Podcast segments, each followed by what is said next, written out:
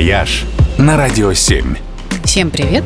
С вами travel эксперт Ольга Яковина. 26 января 1905 года управляющий рудником в Южной Африке делал обычный вечерний обход карьера с фонариком, и вдруг с высоты 9 метров что-то ярко блеснуло ему прямо в глаза.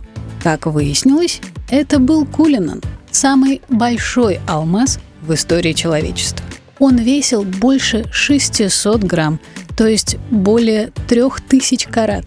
По сегодняшним оценкам, эквивалентная цена Кулинуна составила бы 94 тонны золота.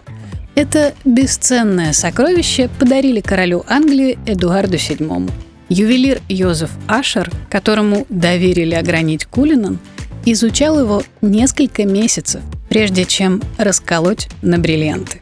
Это делается с одного удара, и когда Ашер стукнул по камню молоточком, от волнения пал в обморок. Но в итоге все получилось.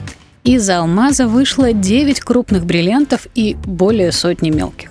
Крупные сегодня украшают скипетр и корону Британской империи.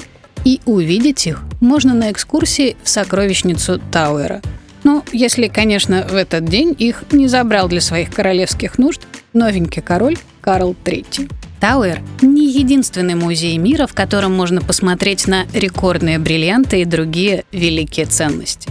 Увидеть их можно, например, в колумбийской «Богате» в Музее золота, где выставлены сокровища древних майя. Считается, что золото там даже больше, чем в легендарном Эльдорадо.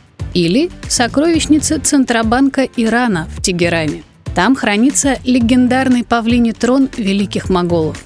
Или в алмазном фонде нашей оружейной палаты. Самый ценный экспонат там – бриллиант «Граф Орлов», который украшает скипетр Екатерины II. Ее самый большой друг.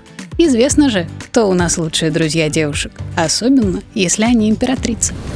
«Вояж» только на «Радио 7».